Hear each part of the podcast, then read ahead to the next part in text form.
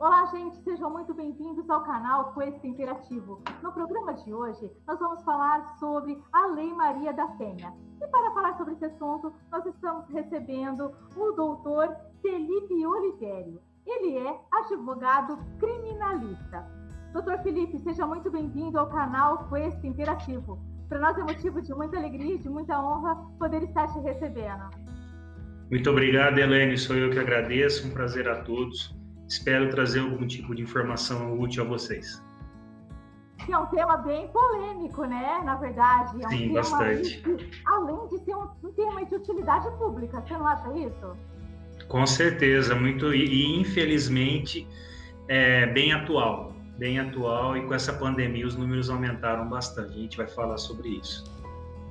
Doutor Felipe, Conta pra gente é, onde você se formou, conta um pouquinho é, sobre a sua formação e também aí de onde você é, essa cidade linda, maravilhosa que é Campinas. Conta pra gente. Sim, é, estou aqui no meu escritório, aqui em Campinas, né, bem, bem central, aqui no Cambuí, né, um bairro central de Campinas. Eu sou graduado em Administração e Direito pela Universidade Paulista. Unip, eu sou pós-graduado em Ciências Criminais pela PUC Campinas e pelo CERS Estácio, né, em Ciências Criminais, toda a área de Compliance e Ciências Criminais. Também tenho MBA em Logística, foi logo após a minha formação, minha graduação em Administração. E atualmente eu estou fazendo a pós na Unicamp em Direito e Economia, né, preparando já para o meu mestrado. E assim, para nós, né, do canal Questa, como eu falei, não tinha como assim não te procurar, porque é, eu, a gente, eu já sigo você já no seu Instagram, né? Eu te sigo. Sim. E quando eu falei, poxa, eu, eu, preciso de.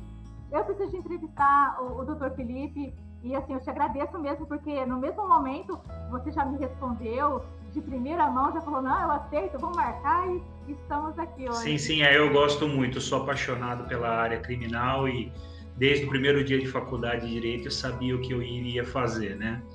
E eu sou apaixonado e trabalho arduamente na defesa das mulheres, porque eu trabalho também muito nessa área, e de família, sucessão, voltado mais para a família, por causa da violência doméstica que me levou à área familiar, e a área penal em geral, que é a área que é, que é a minha formação. Né?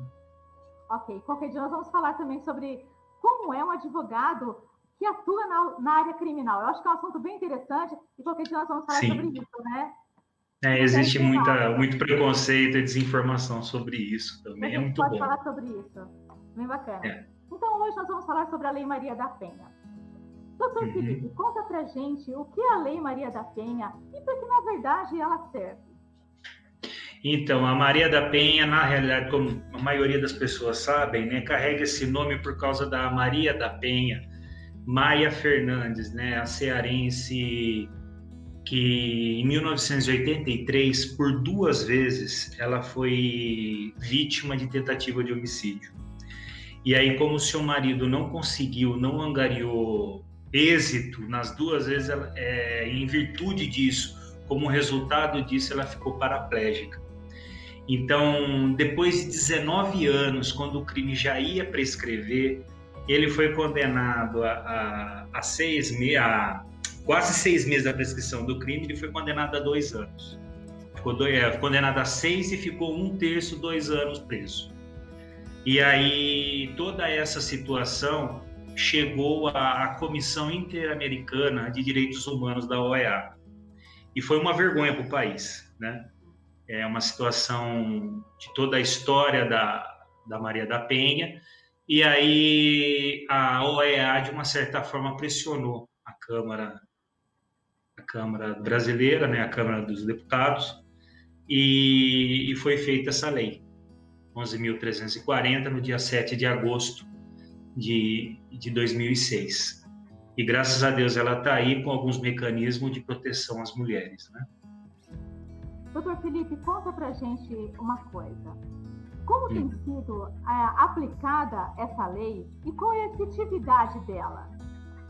Sim, ela, ela é aplicada no momento que a autoridade policial ou a polícia militar mesmo, através quando as vítimas ligam para 190, quando ela foi, é, ela é informada, ela tem o que? Um atendimento especializado, foi, foi aplicado um atendimento especializado às mulheres nas delegacias, porque a, normalmente a polícia militar pega essa vítima, transporta até em segurança até a, a, a delegacia de polícia, né? É, retira os pertences necessários dela, alguma criança que normalmente vai acompanhar a mãe, e, e, e aí leva-se é, em segurança. Então, foi, um, foi uma, uma ferramenta que essa lei ajudou a criar. Né? Também essa lei, com o advento dessa lei, foi fomentado as pesquisas e as estatísticas sobre informações da violência especificamente de gênero no ambiente doméstico. Né? Então foi fomentada a criação, começou as estatísticas sobre o, o, o, a violência no ambiente doméstico, além da maior capacitação dos policiais civis e militares, bombeiros e guardas municipais acerca do tema. Entendi. É, é, uma curiosidade, suponhamos que eu, eu, eu, eu estou na minha casa, eu escuto assim, é, no, no, no vizinho, uma mulher apanhando do seu marido, eu, eu escuto um dia, escuto outro dia, é, o que eu devo fazer? Ligar 190. Ligar 190 e a polícia militar ela já está preparada para verificar isso. Comunicar principalmente via COPOM, né, que é o via 190, e o policial explica, ó, minha vizinha, eu acho que a minha vizinha está apanhando, sofrendo algum tipo, e apartamento é mais fácil, né? está é, tá sofrendo algum tipo de agressão, estou escutando gritos e eu gostaria que viesse algum policial militar fazer essa verificação. Aí eles fazendo a leitura, às vezes a vítima tem medo de falar, por medo de morrer, alguma coisa. O, o policial militar vai saber como agir e ele vai identificar e ver se a situação é de violência doméstica, se é algum outro tipo de violência, vai saber fazer tomar as devidas providências, né?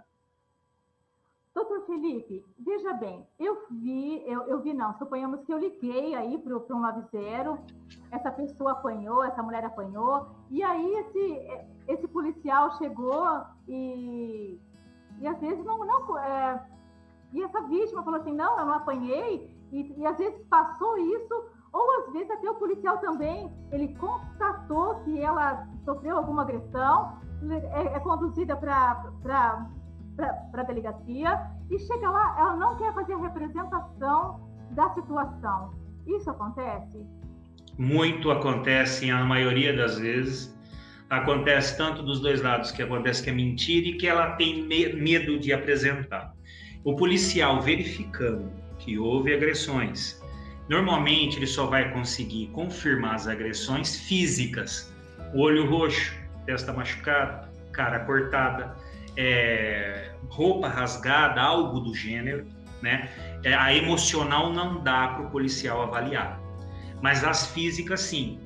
Ele, isso aí, é, de acordo com o artigo 129 de, da, do Código Penal, parágrafos 9, décimo, décimo primeiro, se caso as lesões corporais forem graves, independerá da ação da vítima. Isso foi criado até para o pacote anticrime. No pacote anticrime, possibilitou de, o delegado de diretamente requisitar o juiz da medida protetiva. Mas, especificamente no, no caso da lesão corporal grave, torna-se uma ação incondicionada pública. O que significa isso? O próprio Estado vai agir independente da ação da vítima. Né? Então isso traz mais segurança para ela, mesmo ela falando não, não aconteceu nada, tá tudo bem, é, tá tudo bem aqui. O policial constatou a violência, ele fala, eu vou levar todos à delegacia e lá em ambiente separado, separando agressor e vítima, é, verificará a, a realidade dos, dos fatos, né? se de fato aconteceu.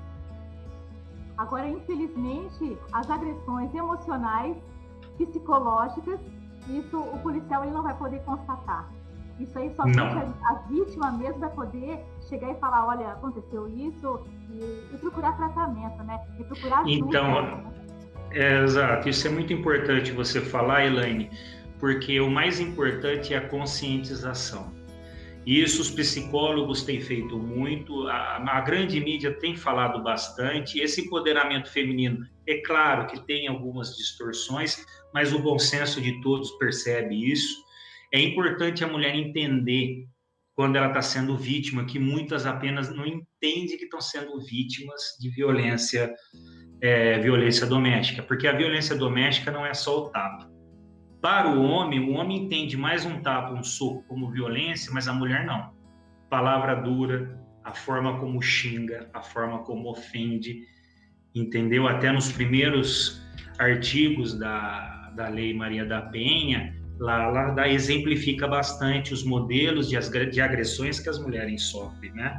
É aquele xingamento, você não vale nada, você sem mim você não é nada, e na realidade é o agressor que não é. Isso o psicólogo explica claramente, né? Então a mulher ela não pode se calar. Existe a briga mútua. Existe a briga mútua. Você xinga tal, mas aí tudo bem, isso pode acontecer, não é ideal, mas pode acontecer.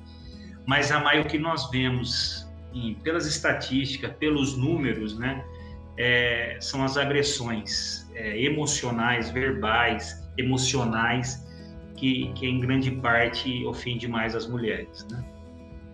Isso eu acredito também que vai levando ali para os filhos também, né? Os filhos presenciando tudo isso, né? É, cria também um certo, um, um certo é, na cabeça de uma criança, vendo uma mãe ser xingada, vendo uma mãe ser realmente desprezada, é, o filho também já vai criando um, dentro dele um certo rancor, e eu acredito que aí só o tempo mesmo. E o mais importante é essa criança também pensar assim: olha, eu não quero ser igual ao meu pai, né? Eu não quero. Quer dizer, o exemplo né, que, que, que um pai dá xingando a sua esposa, porque nós sabemos que a gente primeiro a gente tem que amar a, nossa, a Deus, depois a nossa esposa, né? Porque é uma família. E depois Sim. tem os filhos, né? Se a gente e, não é... ama a Deus e não ama a sua esposa, aí é complicado.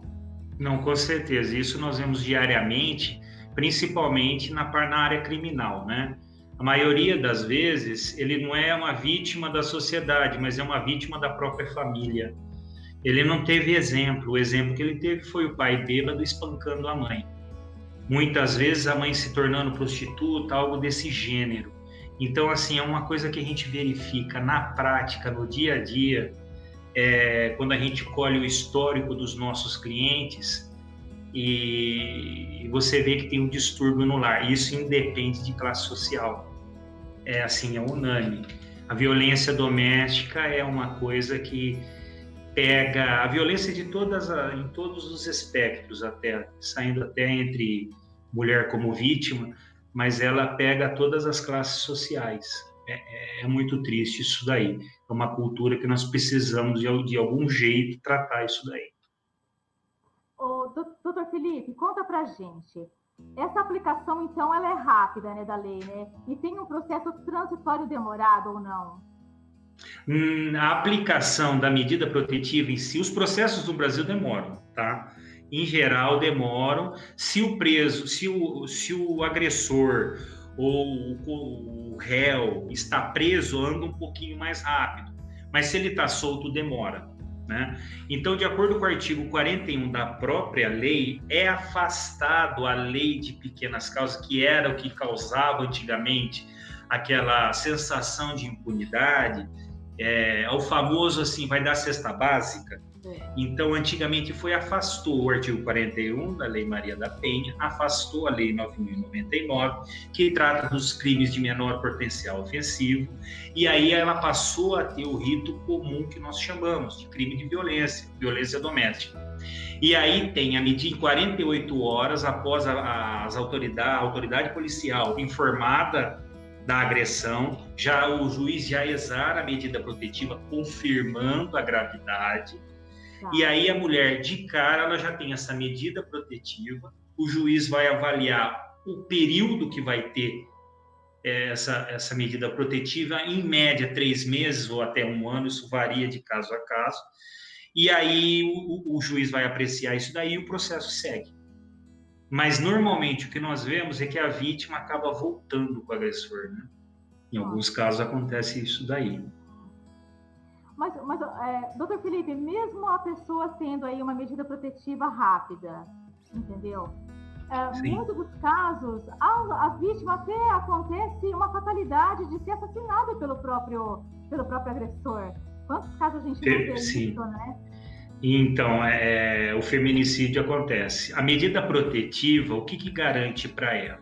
Mesmo ele não ficando preso, ele não pode ficar rondando a casa, por exemplo. Então, se alguém está rondando a casa, ele pode, ela, a vítima pode ligar o 90 e falar: eu tenho uma medida protetiva, só que o meu ex-marido, minha ex-companheira, minha ex-esposa, minha ex, sendo a vítima, tem que necessariamente ser mulher, tá? E aí ela, ela falando isso daí, ela pode ligar o 90, dizer que tem a medida protetiva e falar que a pessoa está rondando.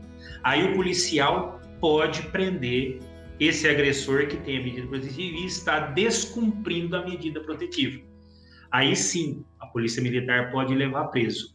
Mas, normalmente, quando essa pessoa tem o instinto de posse, esse instinto de assassino, de agressor, que quer matar e não quer permitir que essa mulher ou tenha, prossiga a sua vida, ou por vingança, sabe Deus o motivo que essa pessoa vai ter, ela vai cometer o crime e essa mulher, o melhor é manter-se longe e em, em local até desconhecido. Entendi.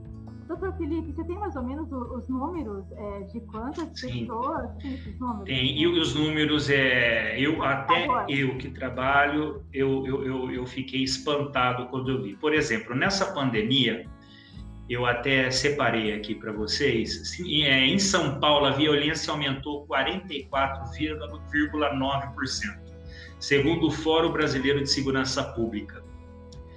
É, ainda sobre números, 83% desses casos são de autoria conhecida. O que seria isso? Companheiros, pais, irmãos, mães, esposas, é, no, no, caso do, da, das relações homoafetivas, né? 69% desses 83% aqui de, de autoria conhecida, 69% ocorrem dentro de casa, ou seja, pode acontecer violência doméstica, por exemplo, num restaurante. O casal ou a família que sai não vai para um restaurante. Lá acontece uma discussão, uma briga, também é relacionada à violência doméstica e é abarcado pela Lei Maria da Penha. Mas 69% dessas ocorrências acontecem dentro de casa mesmo. A média das vítimas, Elaine, são de 35 anos. Tá? Então, é, isso, mais uma vez, é um boletim formado até pela Globo News, né? inclusive esse dado. Isso aí independe de classe social. Vou frisar novamente. Tá? É... anos ainda está começando a viver ainda. Exatamente. É, São Paulo fecha o primeiro semestre de 2020 com 87 casos de feminicídio. É o maior caso desde a criação da lei. Então, assim, em 2020. Agora, poder pode se dar, porque está fazendo esse levantamento e antes não havia, como também um aumento. Isso aí a gente precisa estudar mais a fundo. Eu acredito porque agora está sendo noticiado, né? Então, é, é, é, os números assustam. 70, 73% dessas vítimas são mulheres negras. Né? Então, assim, quando os criminalistas principalmente falam que tem cor, raça, é, cor, etnia e classe social, o direito penal tem. Tem classe social, o direito penal tem sim é, é, preferência de cor, de classe social também na violência no modo geral. Agora, especificamente do âmbito doméstico, ela é abarcada por todas as classes sociais, mas em especial as mulheres negras. Né? Isso é o núcleo de violência da Universidade de São Paulo, falando. E aí, finalizando aqui para a minha cidade, né? em Campinas, ah, em 2020, o que mais aumentou foi a violência moral, que é o que a gente conversava, né? que de 18 passou para 68 nos números medidos nesse primeiro semestre. Então é uma é endêmico, é uma coisa muito triste essa parte da violência doméstica e muito séria. Exatamente. O, o, o doutor Felipe, deixa eu perguntar uma coisa para você agora.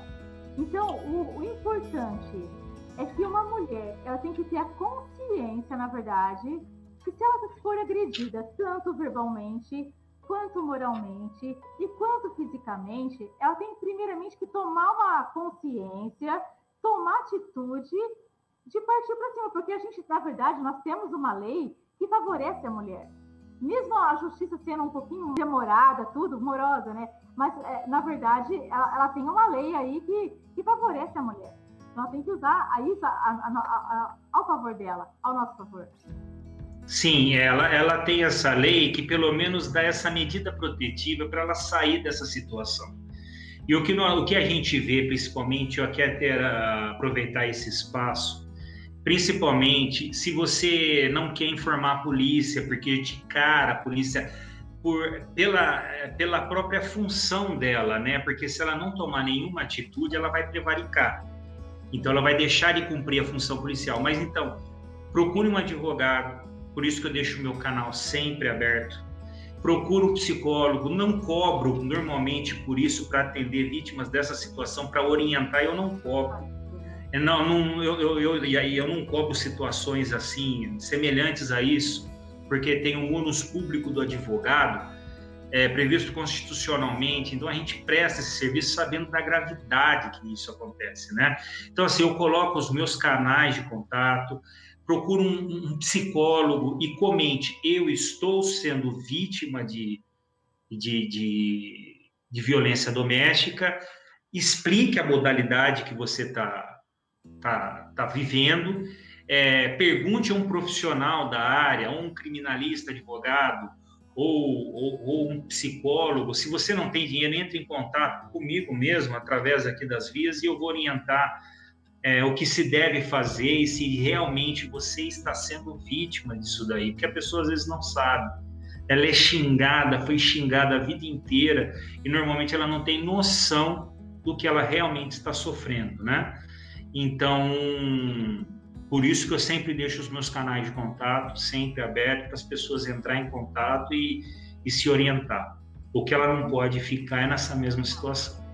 Isso é muito bacana a, a, a mulher ela conseguiu tantas, tantos benefícios e um delas eu acho que tem que ter atitude, né? Ter atitude de Com falar, certeza. eu preciso de ajuda, né? Acho que o, o pedido de ajuda é, é, na, é na, verdade é, é, é, o principal que ela tem que ter. Falar só, eu preciso de ajuda. É, esse grito de ajuda é, é a parte mais difícil, Elaine. O resto acontece. Esse grito, eu preciso vergonha, de ajuda. Né?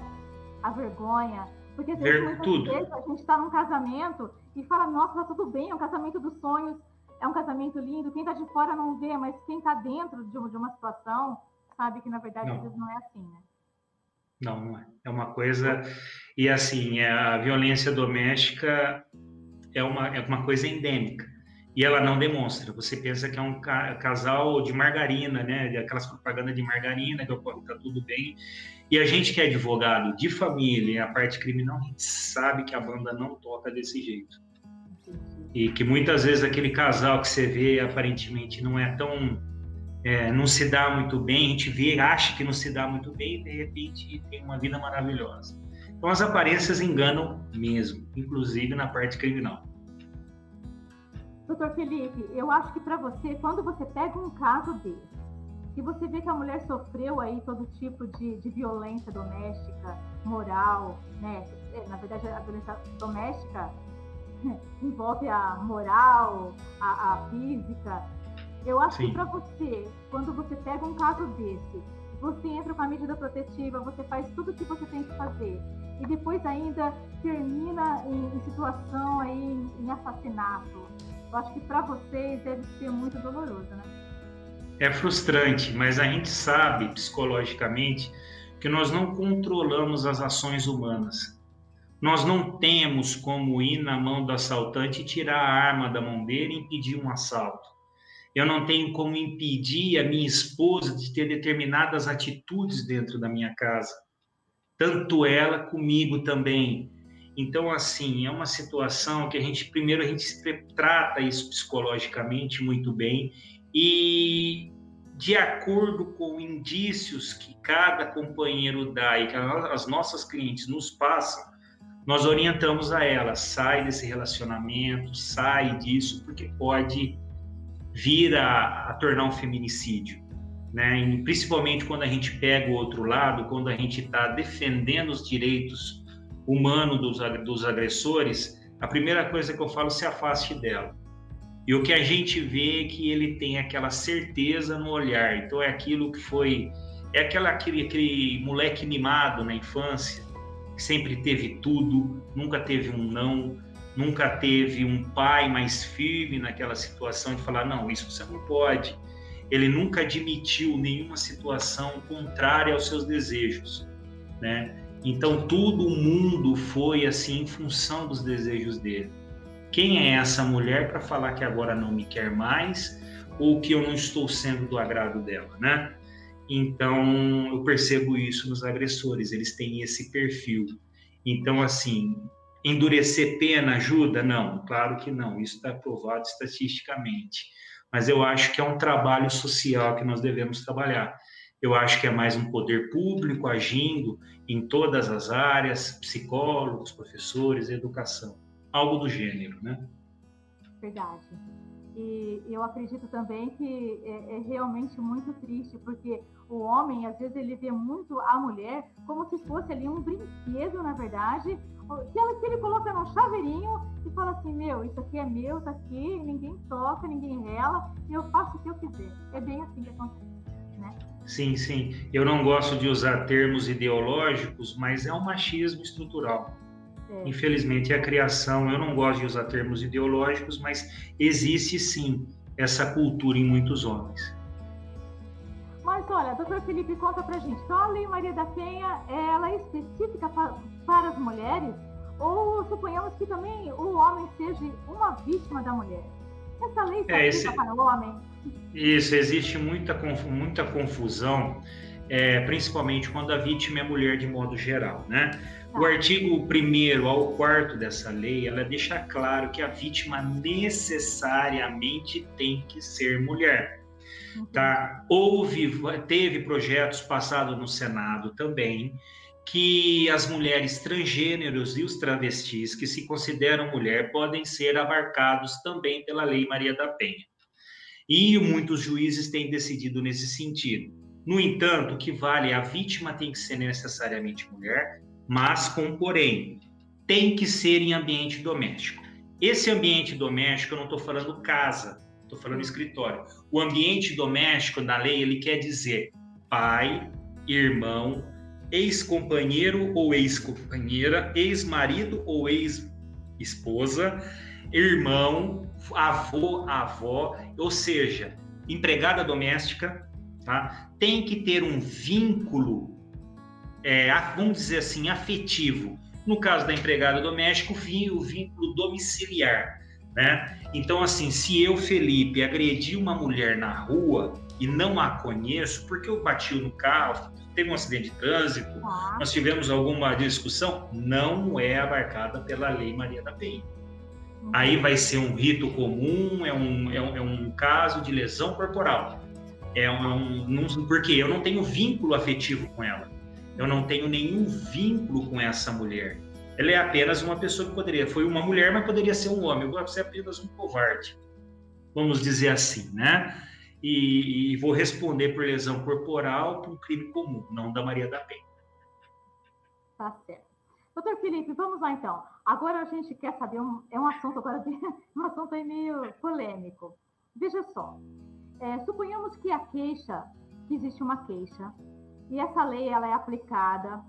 E depois de julgar, tem o julgamento inicial e ela é certificada sendo como falsa. Acontece em grande parte também, principalmente nos casos de alienação parental, é, onde eu também trabalho, eu sou dire, diretor jurídico da DECRIA, da Associação Brasileira das Crianças Alienadas, é, a mulher, por exemplo, quando ela quer alguma coisa no processo de divórcio, ela faz muito isso. porque o modo dela ter a guarda unilateral é mentindo e inventando contra o ex-companheiro ou ex-companheira. Então ela faz esse tipo de situação. Isso é, uma, é, é o crime do artigo 339 do Código Penal, que trata-se de denunciação caluniosa. Embora o nome pareça com calúnia, que é um crime contra a honra, aonde você imputa um crime a uma pessoa, a denunciação caluniosa nada tem a ver. É outra classe de crime. Trata-se de quando você faz uma investigação policial, abre um inquérito policial, imputando uma atitude a uma pessoa que você sabe que ela é inocente. Você sabe que aquela pessoa é inocente e mesmo assim você denuncia, você manda a polícia investigar, dá início a uma persecução criminal, sabendo que aquela pessoa é inocente. Essa pessoa que está dando essa causa, no caso dessa mulher, falsamente, ela pode ser imputada no crime de, do crime de denunciação caluniosa do artigo 339, que é de 2 a 8 anos de reclusão e multa. Reclusão e multa também. Isso ela pode ser condenada. E não é só pela, é, pela guarda de filhos, não. Muitas vezes são por posses de bens, são por, por questões financeiras. Sim, é moeda de troca. Utiliza-se é. muitos filhos como moeda de troca e vingança face a medida protetiva. Exatamente. Pede a medida protetiva, utiliza-se dessa forma, é a forma mais comum que ela que, que se faz, né? Exatamente. É, um caso que chama muita atenção é aquele caso da Bianca Toledo e o pastor Felipe Heidrich, que depois ele foi acusado por, é, de, de, ter é, violentado o filho dela e passou aí, ele foi agora inocentado em duas instâncias, tanto pelo Ministério Público e na segunda instância. E, é, é, nesse caso, essa mulher é, foi, é declarado falso dela? Em relação a esse caso, se caso foi confirmado, transitado e julgado o processo e provado que a denúncia, que a, que a denúncia dela foi falsa, que foi mentira o que ela imputou a ele, ele pode sim entrar na esfera civil com danos morais e na esfera criminal fazer o é, imputá-la no pedindo ao Ministério Público informando o Ministério Público que seja imputado a ela a denunciação caluniosa do artigo 339 do Código Penal. Ok. É, realmente a gente tem que ter também muito cuidado, né? Às vezes essa questão aí da gente, é, muitas vezes a pessoa queria aí sair de um casamento ou querer sair de uma situação e forjar isso, forjar aí um, um, uma agressão, é, é, bem perigoso também. Isso aí é só justiça mesmo para provar para provar. A gente, a gente tem que acreditar na justiça. Essa é a verdade. A gente, sim, sim, sempre tem que acreditar. É, é que a demora processual da tramitação nos cartórios, que são as varas judiciais, nos passa essa sensação de injustiça. Mas a justiça ser, mas a justiça chega. É que a gente está acostumado, precisa dela imediatamente, a gente quer aquela coisa na hora, principalmente aquele sentimento do ser humano de vingança, né? Então, apressa-se as coisas, mas a justiça acontece. Acontece. Ah, Felipe, eu acredito assim que, que o mais importante, vamos falar de novo, né, que a mulher ela realmente tem que pedir ajuda. Eu gostaria agora, doutor Felipe, que você deixasse as suas considerações finais, todos os seus contatos, quem quiser entrar em contato com você, e assim, eu já vou falar desde já, eu, eu, espero receber você em outras vezes, apesar que nós vamos falar sobre é, discriminação, né? Que discriminação é crime. Nós vamos falar isso numa próxima entrevista, não é? Sim, sim, claro, estou sempre à disposição. É, eu gostaria de falar principalmente a você, mulher, eu deixo os meus canais aqui de contato. É, se você for a polícia, você vai ter medo porque a policial vai ter que tomar essa atitude, vai ter que dar início, você tem medo de morrer.